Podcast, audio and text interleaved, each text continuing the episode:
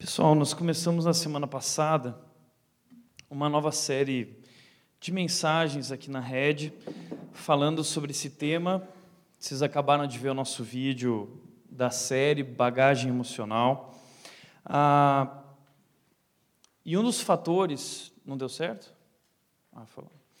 Um dos fatores que me chama a atenção na diferença entre a cultura ocidental e a cultura oriental é que a nossa cultura ocidental, diferente da cultura oriental, é uma cultura muito voltada para aquilo que vê, para as coisas que estão fora.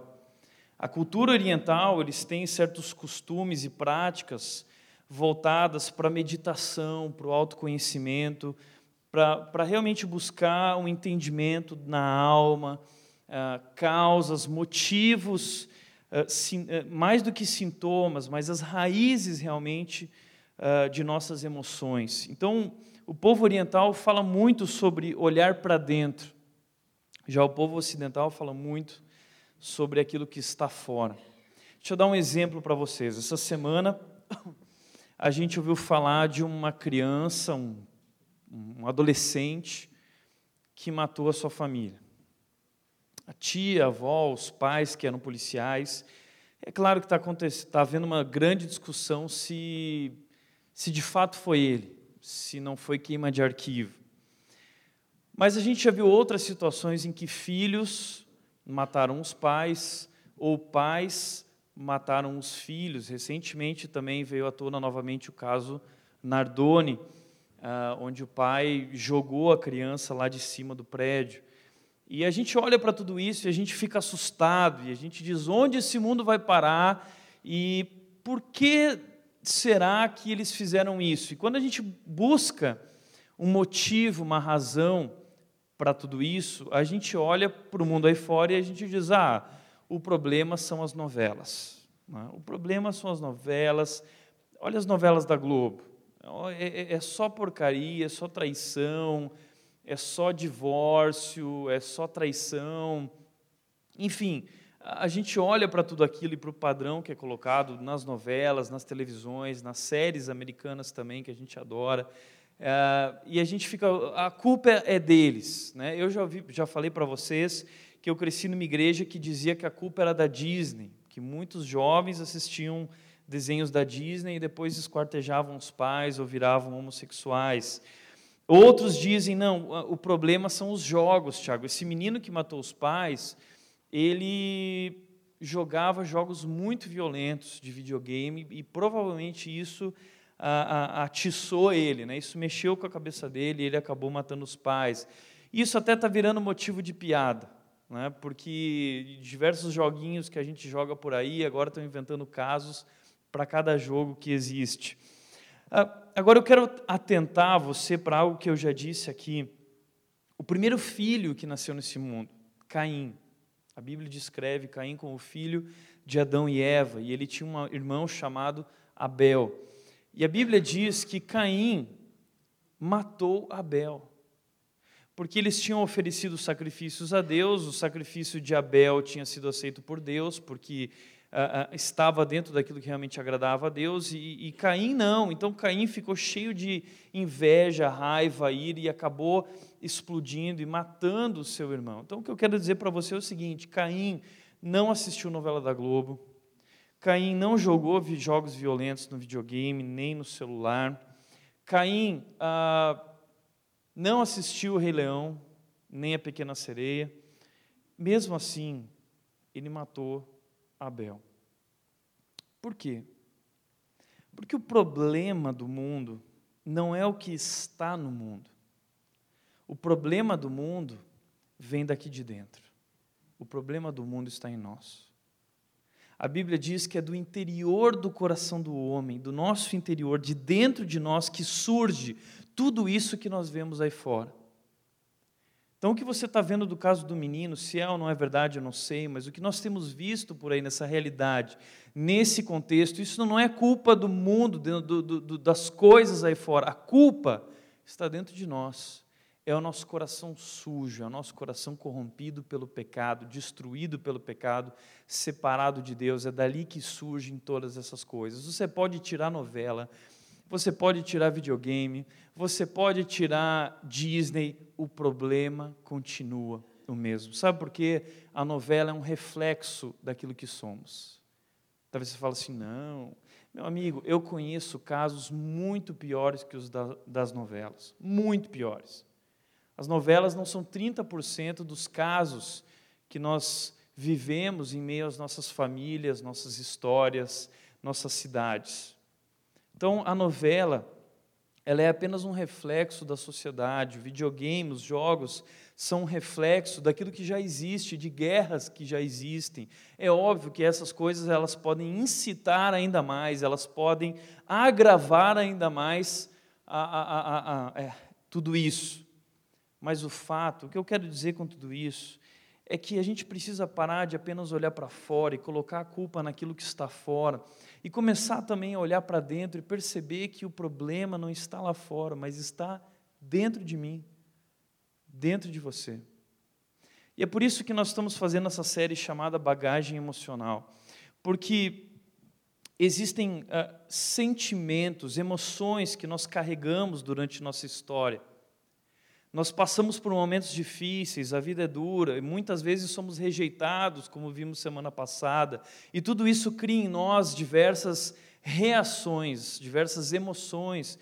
Ah, passamos por momentos tristes, passamos por perdas, passamos por dificuldades financeiras, dificuldades na carreira, enfim, são inúmeros desafios na vida, e esses desafios acabam criando em nós emoções, reações adversas que muitas vezes acabam se tornando um peso. E a Bíblia diz que nós precisamos, esse é o versículo tema da nossa série, nós precisamos nos livrar de tudo que nos atrapalha e do pecado que nos envolve, porque essas emoções, sentimentos adversos têm tudo a ver com o pecado que nos envolve. E nós precisamos nos livrar de tudo isso para poder correr com perseverança a corrida que nos é proposta tendo os olhos fitos em Jesus, nossa referência, o autor e consumador da nossa fé. Então ele compara a nossa vida com uma corrida.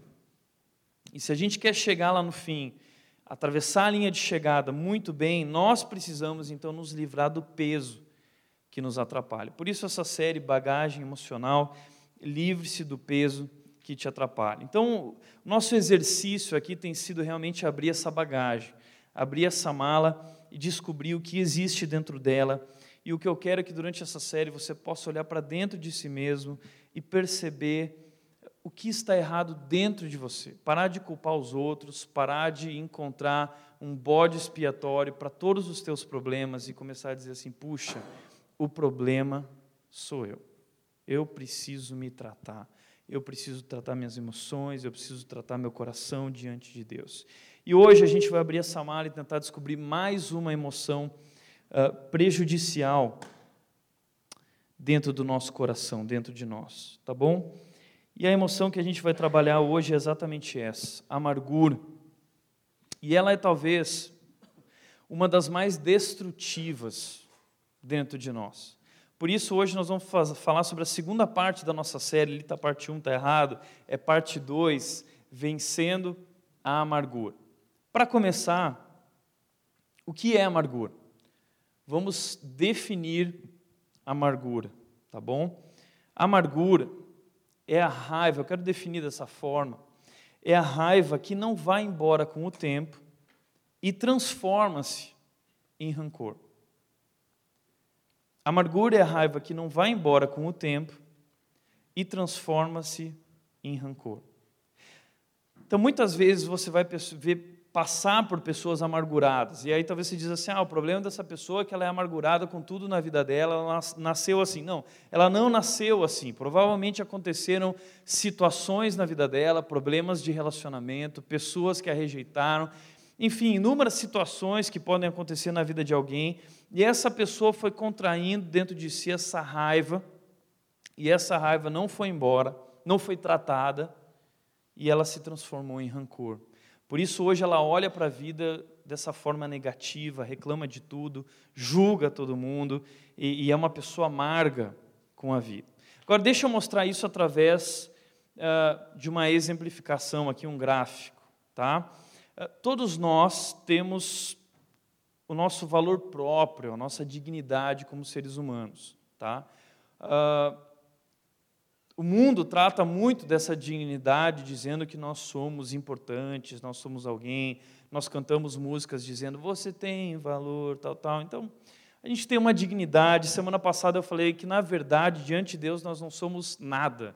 Sem Deus, nós somos na dica de nada. Ou seja, a gente é o. Não vou falar isso. Depois o pessoal fica chateado comigo, me liga, falando que eu falei isso no púlpito. Eu não vou falar o que eu ia falar, mas você imagina. A gente é o verme do. Né? Então a gente não é na dica de nada. A gente é. A Bíblia nos define assim, como nada. Tá? O grande problema do ser humano, de nós, é que nós nos achamos alguma coisa. Esse é o grande problema. O ponto de partida é que a gente se acha alguma coisa. E de fato, sem Deus nós não somos nada, mas com Deus nós temos dignidade, nós somos alguém. Né? Nós somos criados por Deus. Existe sim uma dignidade em nós. Só que nós construímos durante a nossa vida, junto com essa dignidade, com esse valor próprio, expectativas.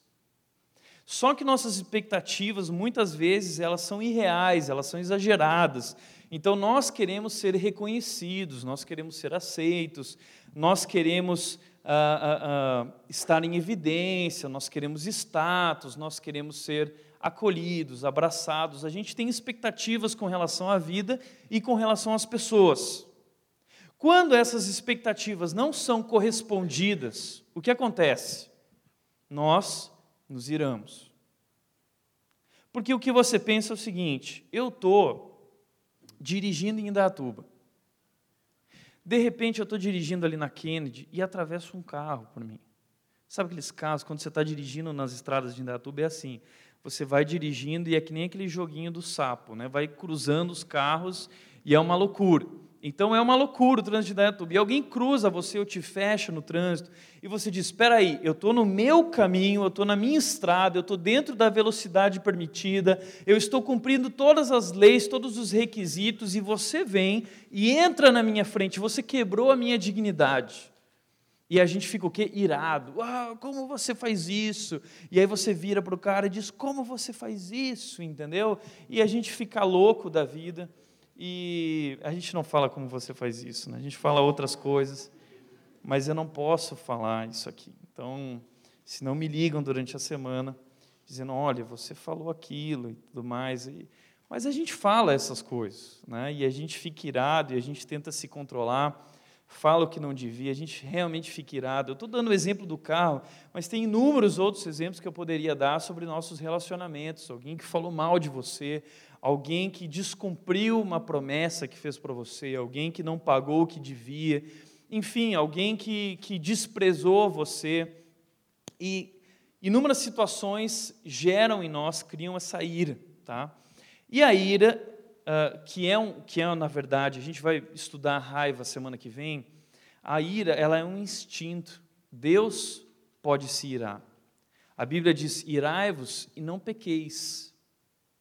Porque a ira é um instinto. O problema é o que nós fazemos com a ira. O problema é dar vazão para a ira. Quando nós damos vazão para a ira, a ira se transforma em raiva. E a raiva, ela pode gerar em nós duas coisas, tá? Presta atenção nisso. Ela pode gerar uma implosão ou uma explosão. O que, que é? Tem gente que quando é fechado no trânsito, o cara explode, ah, entendeu? Se transforma, tipo eu, né? Estou sendo transformado por Deus nessa área diariamente. Minha namorada, o João, o João já falou que não anda mais comigo se eu não mudar. Né? Então eu mudei, estou trabalhando isso, mas a gente explode. E eu não sei o que é pior, se explodir ou implodir. Porque a explosão, você, você acaba saindo do carro, batendo em alguém, acaba. Puxa, eu já fiz tanta coisa que eu não vou falar, porque aí vão falar assim: puxa, Tiago, você é pastor, entendeu? Eu lembro que um dia eu estava lá no shopping Dom Pedro e eu, sabe quando você, o shopping está lotado, lotado, né? E aí você Você está lá esperando pela vaga, você viu a pessoa veio caminhando, você esperou, ela entrou no carro. Quando está saindo com o carro, você fala assim: bom, agora eu vou estacionar. Aí o cara sai com o carro, vai, vem outro e uh, entra na sua vaga. Meu amigo, eu já explodi, fui lá no carro, bati na janelinha do rapaz. Disse, meu amigo, entendeu o que está acontecendo aqui? Para a gente não. É, exatamente. Corta aí, né? Ah, então, uma explosão.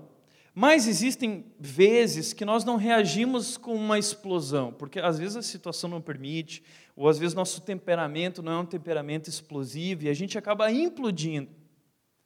E essa implosão ela é tão perigosa quanto a explosão. Por quê? Porque ela vai gerar uh, um ressentimento.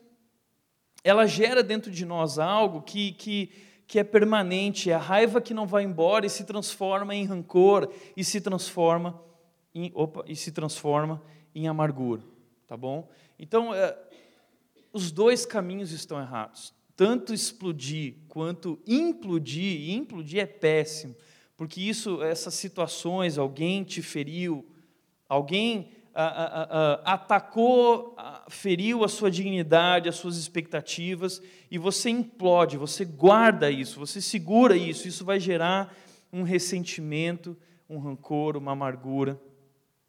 E a amargura, ela é extremamente destrutiva para a nossa vida. E a gente vai descobrir aqui por quê.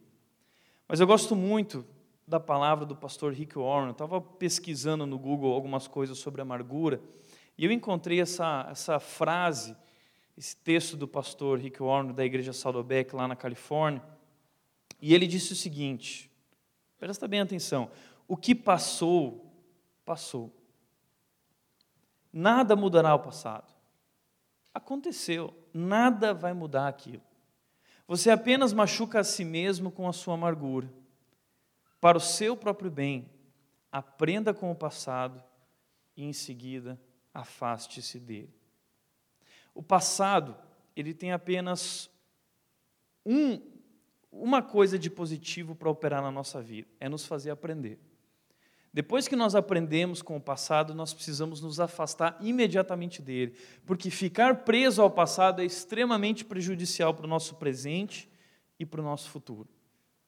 Por isso, para o seu próprio bem, aprenda com o passado e, em seguida, afaste-se dele. Agora, quais são as consequências da amargura dentro de nós? O que, o que a amargura causa? O que a amargura faz? Primeira coisa que a amargura faz, ela me afasta de Deus. Eu quero te convidar a abrir tua Bíblia em Hebreus capítulo 12, versículo 15. É o mesmo capítulo do nosso versículo tema aqui na nossa série. Hebreus capítulo 12, versículo 15. O texto diz assim: Cuidem que ninguém exclua, ninguém se exclua da graça de Deus, que nenhuma raiz de amargura brote e cause perturbação, contaminando muitos. Então, primeira coisa que a gente vai descobrir, primeira consequência da amargura é que a amargura ela me afasta de Deus. Veja bem o que o texto está dizendo. Cuidem que ninguém se exclua da graça de Deus.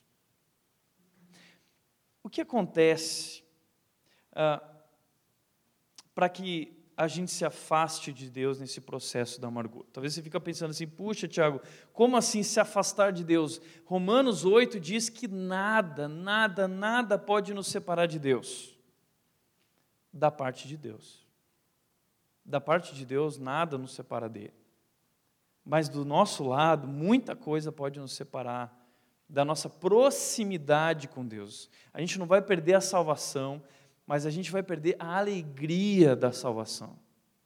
Porque não, não foi Deus quem se distanciou, fomos nós. Existe um provérbio chinês que diz o seguinte: quando Deus está distante, adivinha quem foi que se distanciou? Não foi Deus, somos nós. E a amargura causa isso em nós. Através da nossa amargura, olha o que o escritor de Hebreus está dizendo, nós nos excluímos da graça de Deus. Somos nós que estamos abandonando o ambiente da graça que Deus criou para a nossa vida, para que nós vivamos, para que nós pratiquemos, para que nós caminhemos juntos. Então, nós nos excluímos quando nós alimentamos a amargura dentro de nós. E nós nos afastamos de Deus. Por quê? Porque nós começamos a, puxa vida, ó céus, ó vida, por que isso, entendeu? Por que Deus foi permitir isso comigo? Por que fulano fez isso comigo? Veja bem quem eu sou, e minha dignidade, e minha história, e minha família, e minha... E, e você começa a alimentar aquilo, e você se afasta. Então, veja bem, o mundo não mudou, a igreja não mudou, o ambiente de graça não mudou, foi você quem mudou. Entenda bem isso. Não culpe o grupo, não culpe as pessoas, não culpe o, a, aquele fulano, o ciclano. Foi você quem, quem abandonou o ambiente da graça. E se você não está sentindo, mas ah, a igreja mudou. Não, a igreja não mudou, a igreja continua a mesma, na, baseada na graça, debaixo da graça de Deus. O que mudou foi você, que está alimentando a amargura, que se excluiu da graça. Então a graça, a, a amargura, primeira coisa, me afasta de Deus. Você tem dificuldade de falar com Deus, de orar. Aliás, eu nem sei como é que uma pessoa amargurada consegue orar. Quer dizer, tem que orar, mas não consegue orar porque está amargurada. Não, não, eu, eu, não entendo como que alguém chega diante de Deus, gente. Eu nem planejei falar isso, mas eu estava pensando nisso esses dias. Como alguém amargurado chega diante de Deus. Porque eu, quando chego diante de Deus, se eu estou em pecado, se eu estou amargurado, se eu machuquei alguém, e isso é consciente na minha mente, a hora que eu chego diante de Deus, eu, eu, me pesa aquilo. Me pese. Eu chego diante de Deus e digo, Deus, puxa, eu não presto.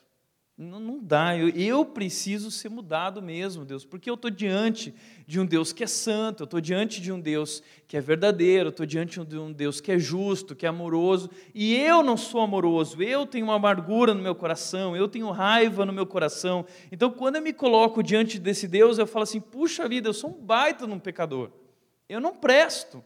Deus me transforma. Inclusive, a Bíblia diz que quando você vai até Deus, mas você tem problema com alguém, ele diz: abandone esse lugar e vai até essa pessoa, acerta o teu problema e depois você volta. Por quê? Porque não tem como eu me relacionar com Deus numa boa, verdadeiramente, sinceramente, se eu também não aprendo a, a, a, a viver tudo isso nos meus relacionamentos, naquilo que eu faço. Está entendendo? Então, o nosso tempo com Deus tem que nos levar a essa transformação da nossa vida, tá? Então, o que acontece com a amargura é que ela me afasta de Deus e eu não sinto, não, não vivo mais aquele amor e tudo aquilo que, que existe dentro do ambiente da graça. Segundo lugar, a amargura me destrói por dentro. Hebreus 12, 15 diz: E cuide que nenhuma raiz de amargura brote e cause perturbação. Então, a amargura é, é algo que brota dentro de nós e ela vai perturbando. A gente não consegue dormir, a gente não consegue se relacionar, a gente não consegue comer, ou pelo contrário, a gente come até demais, porque acaba descontando na comida. Então são diversos sintomas, mas o que acontece é que ela destrói por dentro. Eu lembro que uma terapeuta com quem eu estive algum tempo, ela sempre dizia o seguinte a respeito da amargura, um, em um caso não resolvido da minha vida. Ela dizia: Tiago, amargura é você tomar o veneno querendo que o outro morra. Não é uma coisa é, é, é ridícula isso? É, é você tomar o veneno querendo que o outro morra. Quando você alimenta a amargura, não é o outro que vai morrer, é você, é você que está tomando o veneno que você queria que ele tomasse. Eu adoro essa frase, é você tomar o veneno querendo que o outro morra. Existe um rapaz, um músico chamado Tiago Grulli, Lucas estava me falando a respeito dessa frase dele, que diz que amargura é você querer jogar ácido em alguém. Imagina, você, quando o cara fez algo contra você, você quer jogar ácido nele. E, e aí você, você quer jogar ácido em alguém, mas tem que usar as próprias mãos para jogar esse ácido.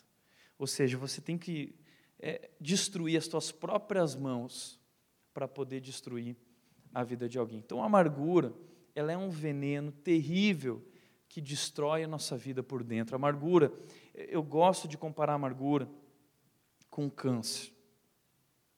Talvez a amargura seja um câncer espiritual. Por quê? Um câncer emocional. Porque se tem uma. Talvez você fale assim, ai, Tiago, que pesado isso. Pois é. Eu sei muito bem como é pesado o câncer, porque pessoas muito próximas na minha família morreram por causa do câncer. O Leandro, aquele garoto em vinhedo que é, era minha ovelha, cuidei dele, levando para o Boldrini toda semana, e, e, eu vi ele sendo tomado pelo câncer. Eu vi ele perdendo o cabelo, eu vi ele perdendo os dentes, eu vi os olhos dele saltaram para fora por causa do câncer.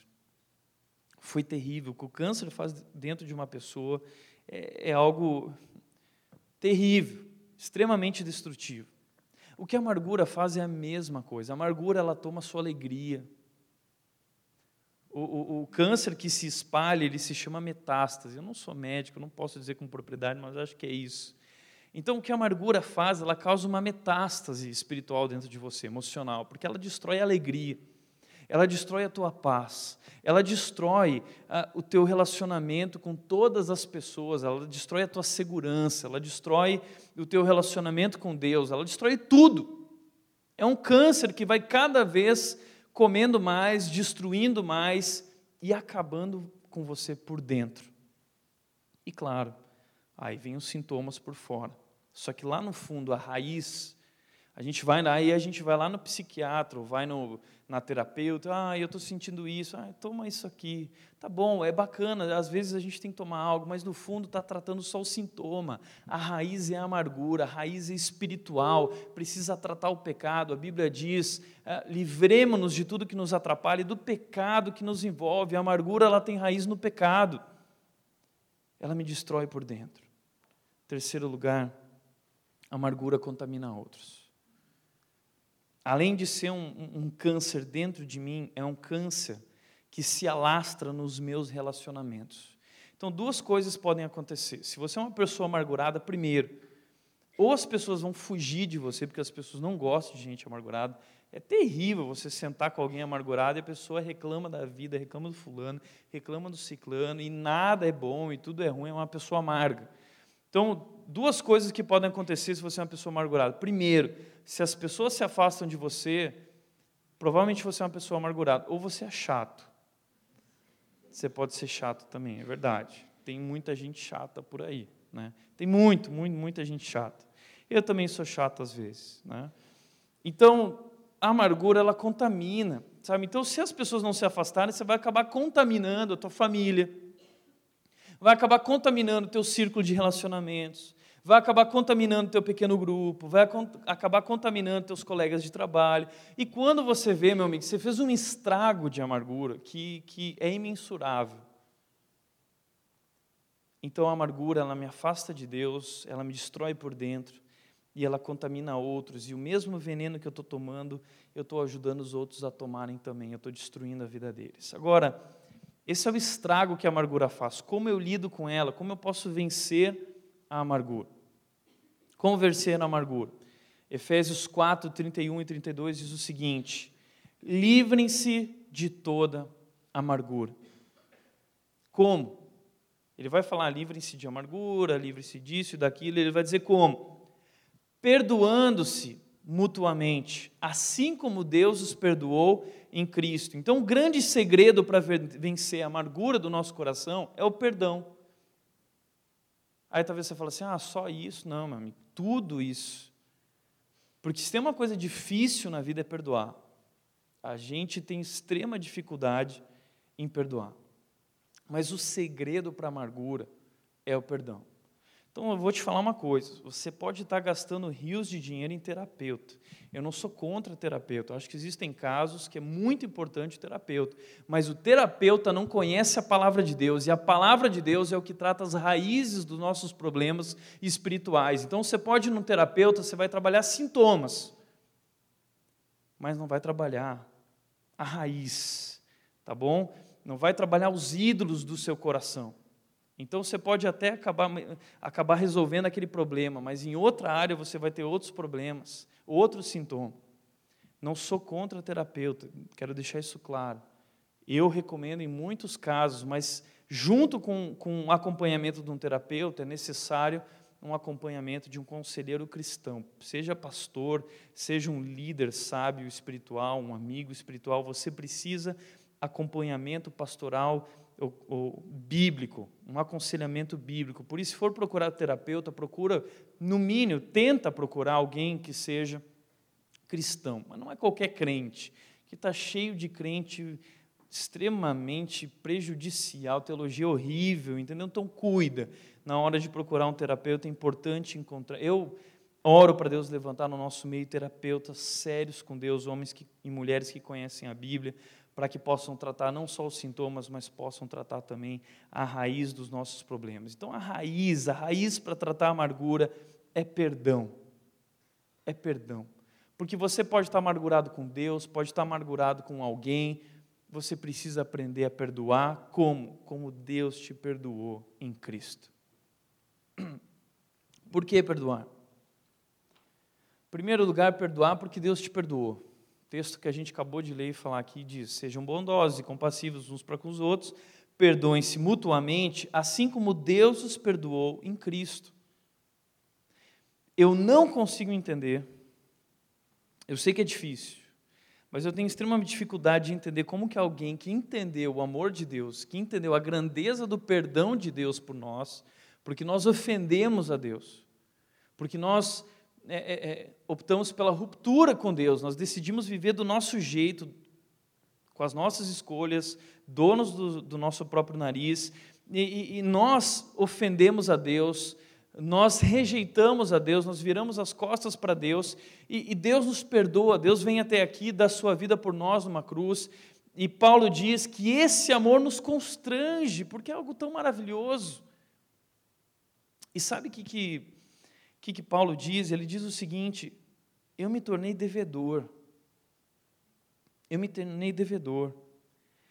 Porque a gente nasce nesse mundo, todo mundo que nasce nesse mundo nasce com, com essa dignidade, e a gente acha que todo mundo está devendo algo para a gente. Ah, você me deve o oi, você me deve um sorriso, você me deve um abraço, um, um cumprimento de mão quando eu chego na igreja, a igreja me deve isso, me deve respeito, me deve consideração, a, a, a, o meu marido me deve aquilo, a minha esposa me deve. Então a gente vive achando que todo mundo está devendo e a gente tem nossas expectativas e todo mundo precisa corresponder às nossas expectativas.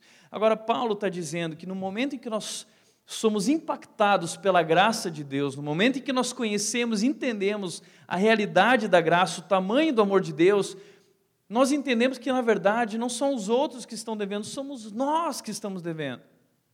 E aí Paulo diz assim: puxa, agora eu sou devedor. E quando você tem esse sentimento de, de ter entendido a graça, entender que, puxa, agora eu sou devedor, então você tem facilidade de perdoar, porque você entende que foi perdoado.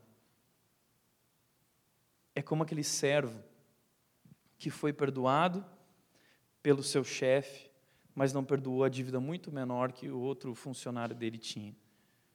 Porque não entendeu de verdade a grandeza do perdão. Então, entender a salvação, ser salvo, é mais do que qualquer coisa, é entender o perdão de Deus. E porque Deus nos perdoou, nós perdoamos também. Porque nós somos devedores. Deus não está cobrando mas Deus quer que nós vivamos uma vida coerente. Então, se eu fui perdoado, coerente é eu perdoar. Se eu não perdoo, é o meu eu que está surgindo, como a gente viu semana passada. O problema de tudo na nossa vida é o nosso eu, esse ego que acha que é alguma coisa e não é. É aquele vermezinho lá. Tá? Então, segundo lugar, porque a gente foi perdoado. Primeiro lugar, a gente foi perdoado. Segundo, porque ressentimento é um veneno. A gente tem que perdoar porque ressentimento é um veneno. A gente viu aqui, olha o que a Bíblia diz em Jó 5:2. O ressentimento mata o insensato e a inveja destrói o tolo. Então o ressentimento mata. Drogas matam. Ressentimento é um tipo de droga interior, é um veneno que mata. E quanta gente já morreu dessa doença, amargura, que pode levar até para uma depressão que a gente vai estudar depressão aqui na nossa série, tá bom? Então, perdoar por quê? Perdoar porque Deus te perdoou. Segundo lugar, perdoar porque ressentimento é um veneno. E terceiro lugar, perdoar porque você vai precisar de perdão. Marcos 11, 25 e 26 diz: E quando estiverem orando, se tiverem alguma coisa contra alguém, perdoem.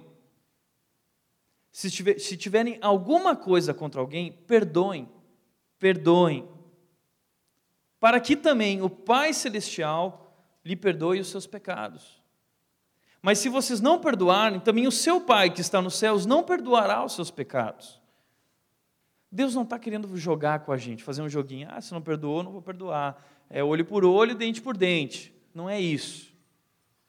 O que Deus está dizendo é que não é lógico que alguém que foi perdoado não perdoe. E Deus está querendo mostrar para nós que a, que a realidade da vida cristã é essa. Nós, nós fomos criados sobre o perdão, porque sabe, pensa numa coisa: Deus é onisciente. Deus, quando criou a humanidade, muita gente pergunta isso, ah, mas por que Deus criou se ele já sabia que ia pecar? Por isso que o teólogo Ariovaldo Ramos diz o seguinte: antes de Deus dizer haja luz, ele já havia dito haja cruz. Deus já sabia. Nós fomos criados sobre a esfera do perdão. Deus nos cria com muito amor e cuidado e carinho, como diz o Salmo 139, que a gente viu semana passada. E Deus nos cria dessa forma, sabendo que a gente ia pisar na bola dele. Então Deus já nos cria sobre a base do perdão. E se nós fomos criados sobre a base do perdão, se nós nos movemos, se a nossa igreja, a realidade aqui só se torna possível por causa do perdão de Deus, então como nós não vamos perdoar? Então, meu amigo, você vai precisar de perdão porque você ainda vai pisar muito na bola com Deus e você ainda vai pisar muito na bola com os outros. Ontem tinha um, um líder falando o seguinte, dizendo que o filho de três anos de um outro líder lá da EBC1, um pastor da EBCU, o filho de três anos virou e falou assim: pai, eu quero muito parar de pecar, não quero pecar nunca mais. Três anos de idade, o menino falou isso.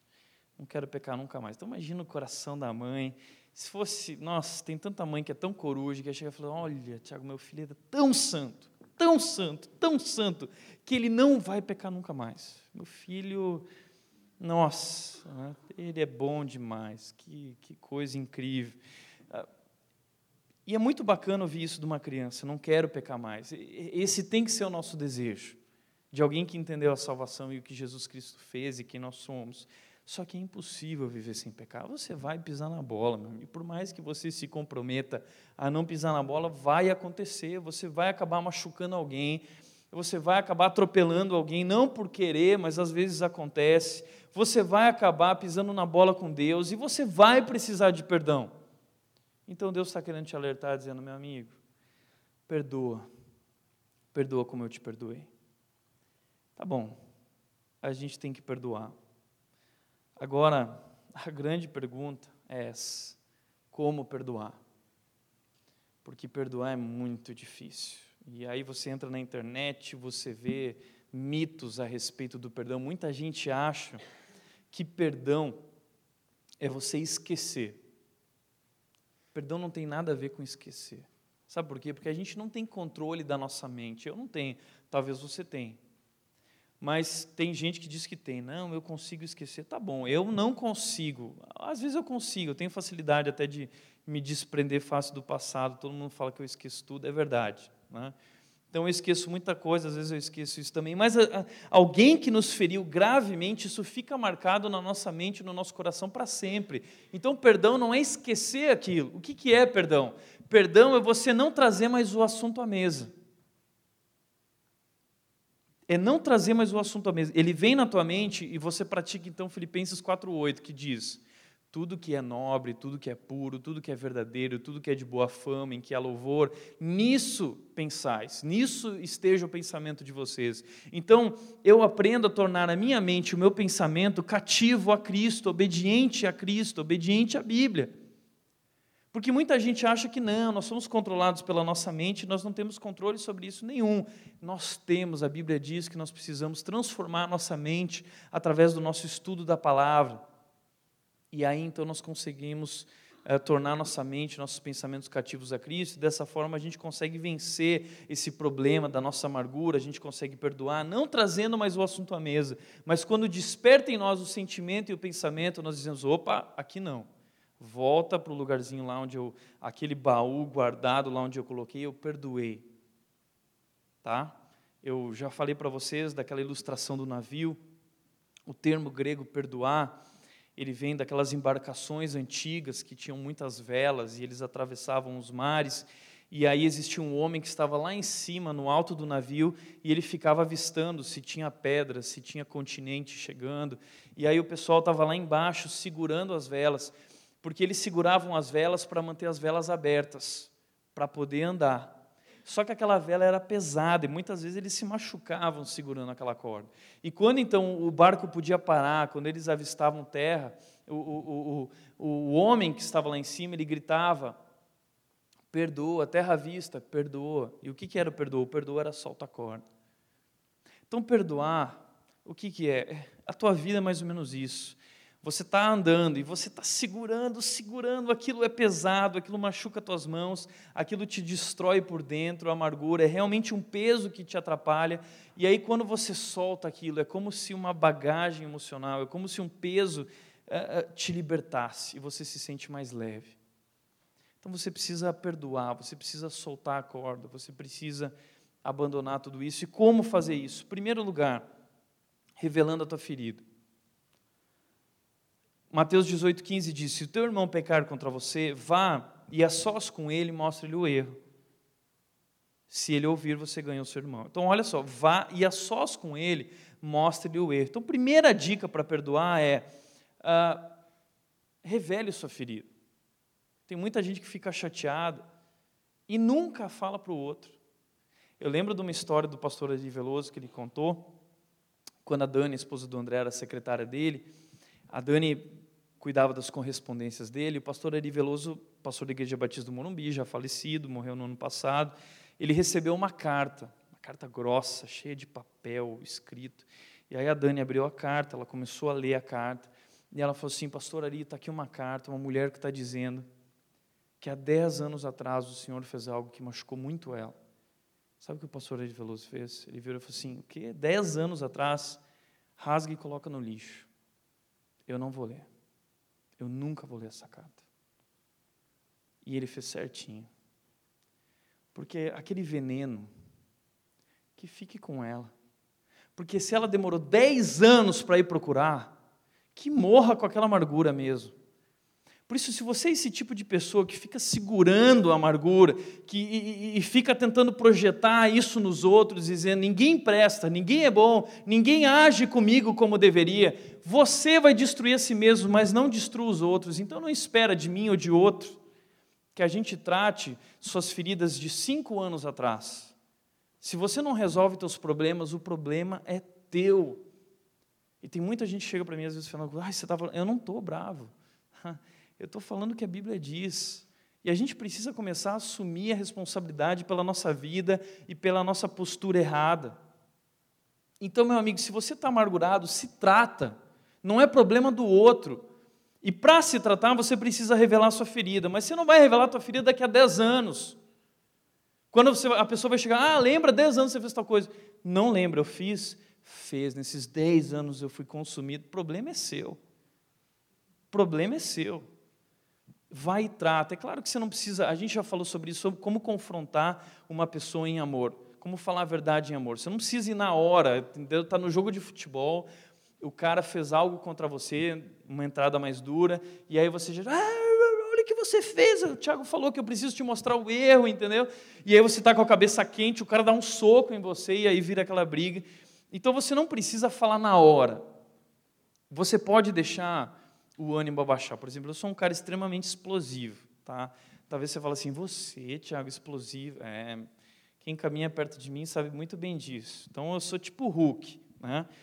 Então, se a Nath, ela chegar na hora da raiva e ela quiser tratar algo, eu viro um monstro verde mesmo. Né? Então, precisa deixar passar aquilo, porque a mente parece que se desconecta na hora da raiva, na hora da explosão. Então espera, espera o momento certo. Esperar não significa dez anos, não significa um ano. Esperar são alguns, talvez algumas horas, talvez alguns dias. É o momento certo, o ambiente certo, as palavras certas, é medir o que você vai falar, porque muitas vezes você está falando a coisa certa, mas do jeito errado. Tem gente que fala assim: não durma enquanto não resolver seus problemas. Tem gente que consegue resolver antes de dormir. Tem gente que não consegue. O que não importa como você vai fazer, mas precisa ser feito. E se quiser como, saber como fazer, a gente já estudou isso aqui, eu posso te mandar um estudo, tá bom? Então vai lá, conversa com a pessoa e fala para ela, porque às vezes ela nem sabe que fez algo, nem percebeu, tá bom? Então tua reação pode ser a seguinte: você pode reprimir ah, me machuquei, você reprime, oh meu Deus, e, e se consome por isso. Você pode minimizar para si mesmo e para o outro, dizendo, ah, não foi nada, fica sussa, entendeu? Mas aquilo vai lá é, consumindo você por dentro também. Agora, você pode admitir, não, realmente aconteceu, eu fiquei machucado, e vai lá e conversa. Agora, um passo importante. Talvez você diz, Tiago, eu fui conversar, mas ele não me ouviu, ele não quer saber, então agora estou com mais raiva ainda. Aí entra o segundo ponto, que é mais importante ainda. Sabe o que é? É abrir mão dos seus direitos. Por quê? Porque a gente não perdoa só quando o outro diz, ah, eu errei. Ah, eu pisei na bola com você. Porque a gente vai nessa expectativa que o outro vire e fala assim: Oh, meu Deus, meu rei, minha rainha, errei com você, entendeu? Não. É, às vezes a pessoa vai falar assim: Olha, não fiz. Ou, tipo, e aí? Tá, fiz. O problema é seu, entendeu? É, a Bíblia diz que a gente precisa abrir mão dos nossos direitos. Você tem que perdoar independente do arrependimento da outra pessoa. Então, Romanos 12, 19 diz: Amados Nunca procurem vingar-se, mas deixem com Deus a ira. Pois está escrito: Minha é vingança, eu retribuirei, diz o Senhor. Davi podia ter matado Saul, não matou. Por quê? Porque ele sabia que Deus ia cuidar daquilo. E é pior estar nas mãos de Deus do que nas mãos dos homens. Deus é quem trata essas coisas. Eu e você precisamos abrir mão dos nossos direitos. Lembra aquilo que Paulo falou? Eu me tornei devedor. Então, quem sou eu para ficar dizendo eu, eu, eu? Ah, na vida cristã, o nosso eu foi crucificado, tá? A maioria dos problemas emocionais surgem porque nós não negamos o nosso eu. Nós não crucificamos o nosso eu. Então aprende a crucificar o teu eu, então esquece os teus direitos, os teus direitos vão ser correspondidos por Deus e não pelo fulano. Então não crie expectativa de que ele vai suprir o que você precisa, porque ele não vai. Muitas vezes ele ou ela não vai suprir o que você quer, não vai suprir as tuas expectativas, mas você abre mão dos teus direitos, porque você confia em Deus, porque você sabe que Deus é juiz e porque você sabe que você precisa fazer isso, porque Deus pediu. E isso é obediência. Em terceiro lugar, respondendo mal com o bem. Lucas 6, 27 e 28 diz: Mas eu digo a vocês que estão me ouvindo: amem os seus inimigos, façam o bem aos que os odeiam, abençoem os que os amaldiçoam, orem por aqueles que os maltratam. Eu tenho extrema dificuldade com isso, porque a minha vontade é pegar aquele cara que fez algo contra mim e destruir, matar ele. Essa semana, veja bem o que aconteceu essa semana. Eu vendi meu carro, deixei numa concessionária. Não, nós queremos seu carro, já tem um comprador, aquele papo de.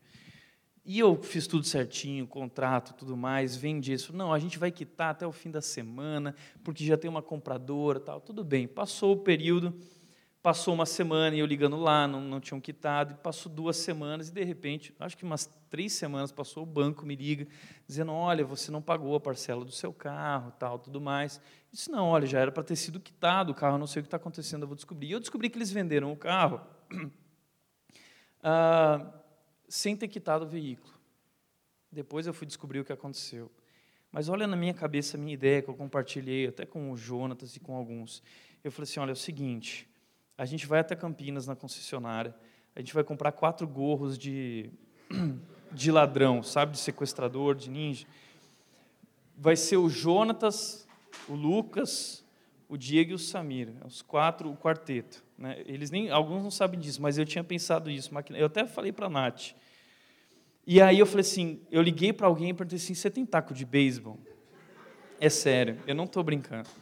E, e, na minha explosão de raiva, eu pensei assim: cada um vai até um carro, vai ficar parado com um, um, um taco de beisebol lá, e eu vou chegar no cara e falar assim: Ó, oh, meu amigo, é aqui assim, ou você me dá o que é meu, ou você vai ter o que é teu.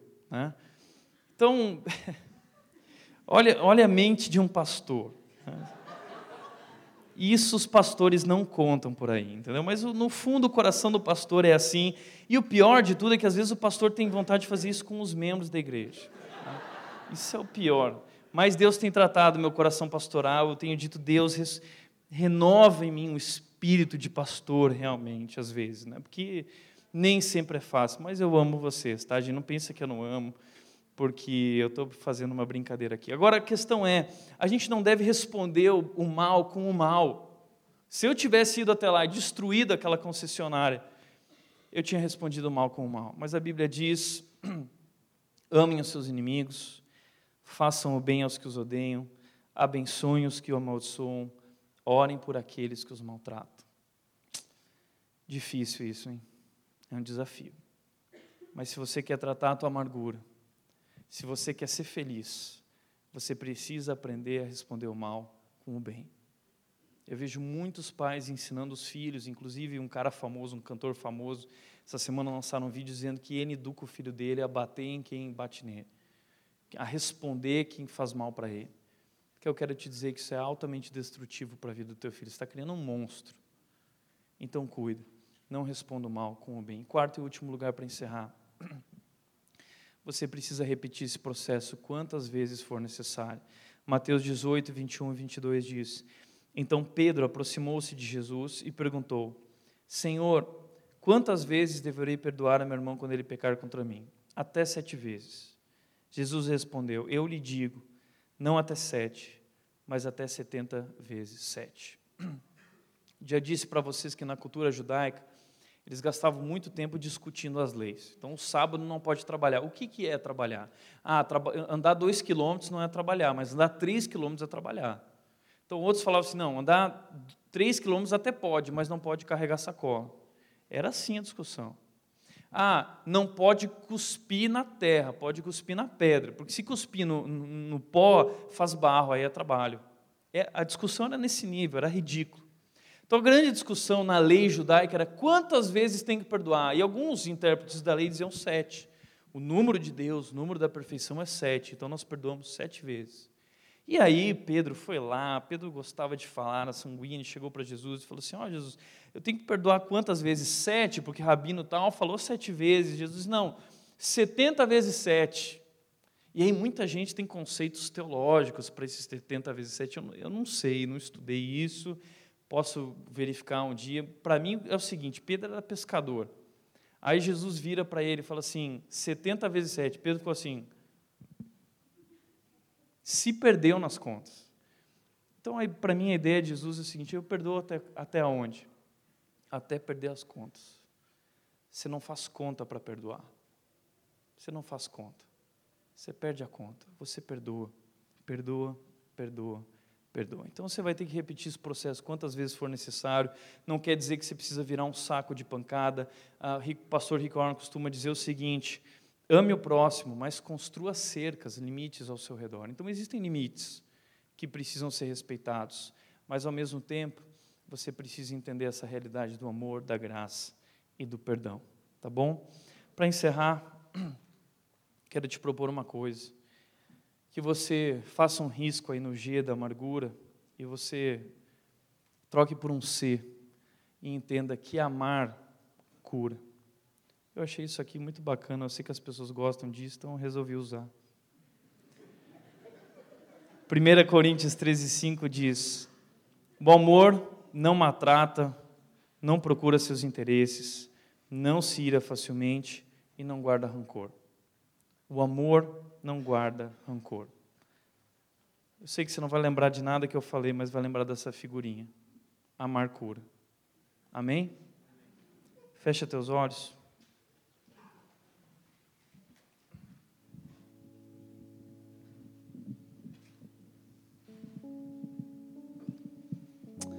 Eu acabei de falar nessa mensagem sobre essa realidade em que nós somos criados, sobre o perdão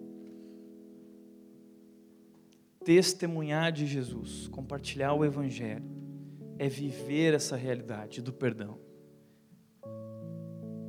Você não precisa usar palavras para falar de Jesus, basta que você perdoe, basta que você ame. É o que nós cantamos antes da mensagem, que a minha vida cante a Ti. Aprenda a amar como Deus te amou. Acho que esse esse tem que ser nosso desejo. Então coloca diante de Deus agora o teu coração. Se existe amargura dentro de você, diz Deus, eu quero agora perdoar, eu quero soltar a corda. Eu quero me livrar do peso que me atrapalha. Isso está me destruindo por dentro. Deus me ajuda, me liberta, me transforma. Se existe alguém com quem você precisa conversar, pensa no nome dessa pessoa. Procura essa pessoa durante essa semana, planeja o que você vai falar. Fala com amor. Mas antes de qualquer coisa, perdoa. Essa é a tua obrigação. Esse é o nosso chamado. E ao perdoar, você se livra desse peso da bagagem. Você se sente mais livre, mais leve para continuar a corrida que nos é proposta tendo os olhos fitos em quem? Em Jesus, o Autor e o Consumador, aquele que fez tudo o que precisava ser feito. E agora a gente segue Ele, a gente olha para Ele e a gente vive como Ele. Amém? Pai, nós entregamos as nossas vidas a Ti, nós queremos ser transformados, nós fomos impactados pela Tua graça, Deus. É difícil de entender o Teu amor por nós mas nós queremos amar como tu nos ama, nós queremos perdoar como tu nos perdoou, nós queremos nos relacionar com as pessoas como tu se relacionou conosco, que não absorveu, não implodiu em raiva, em amargura, em ressentimento, mas se entregou, se rendeu, abriu mão dos direitos e morreu numa cruz. Assim nós também queremos viver e ser. Nos ajuda a amar aqueles que nos maltratam, nos ajuda a perdoar aqueles que nos ofendem, nos ajuda a abençoar aqueles que nos amaldiçoam. É assim que queremos viver, Pai. E assim nos entregamos a Ti, em nome de Jesus. Amém.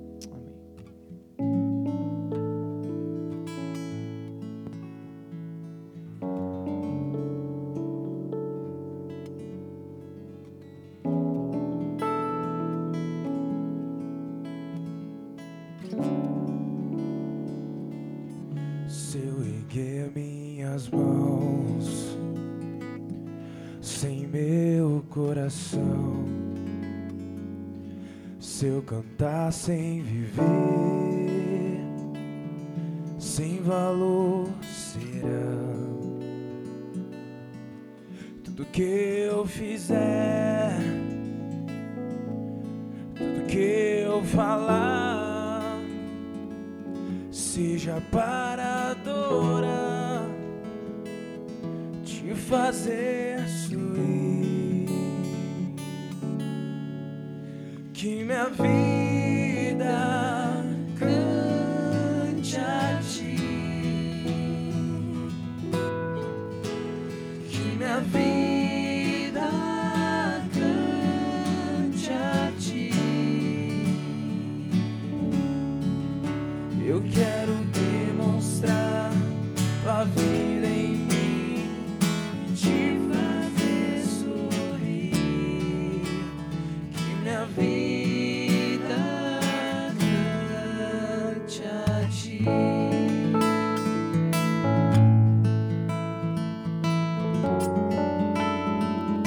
Vamos ficar de pé e entregar a Deus nosso louvor, nossa gratidão, nosso amor, cantando. Minha vida te dou, sacrifício sou.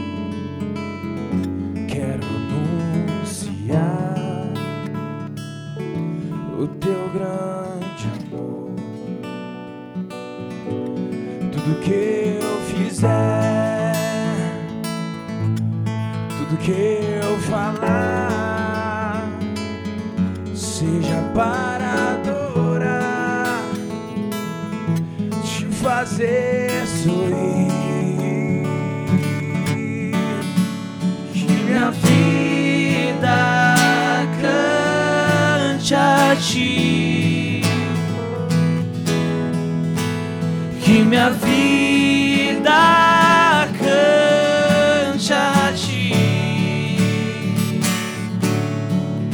Eu quero demonstrar tua vida em mim e te fazer sorrir. Que minha vida cante, que minha vida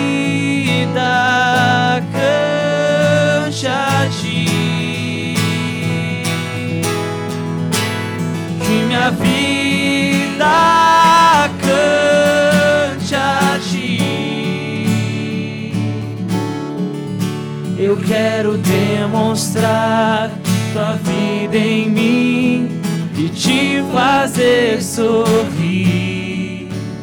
Que minha vida cante a ti.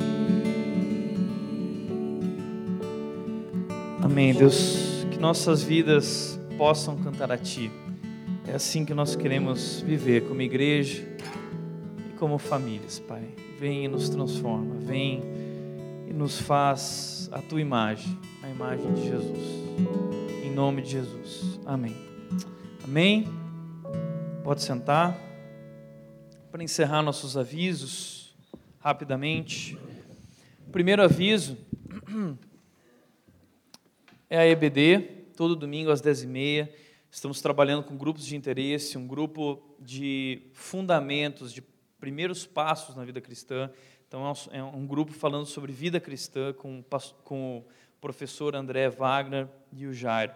Tá? Outro grupo é consumismo. Hoje eu participei desse grupo, foi fantástico. Tá? Então, não estou querendo é, pender para um lado, mas eu estou querendo dizer que, que a EBD está sendo incrível. Um conteúdo assim eu fiquei realmente emocionado do que Deus está fazendo na nossa igreja, levantando pessoas, líderes, ótimos professores, ótimos voluntários, vocês são demais, tá? Então, venha participar da Escola Bíblica Dominical, invista na vida dos seus filhos, invista na sua vida como pai, na sua vida como esposa e mãe, isso é muito importante, tá? Então, participe todo domingo, também a classe de debates do professor Dr. Aníbal Malaquias, nessa classe de debate, discutindo assuntos teológicos, tá bom? Importantes. Ultrapix, turma pré-adolescente, todo sábado às 14h30, informação com o Jonatas. Não sei quem é o Jonatas, procura alguma coisa reluzente lá fora. E aí você descobre quem é ele. Pix, jovem, Redbook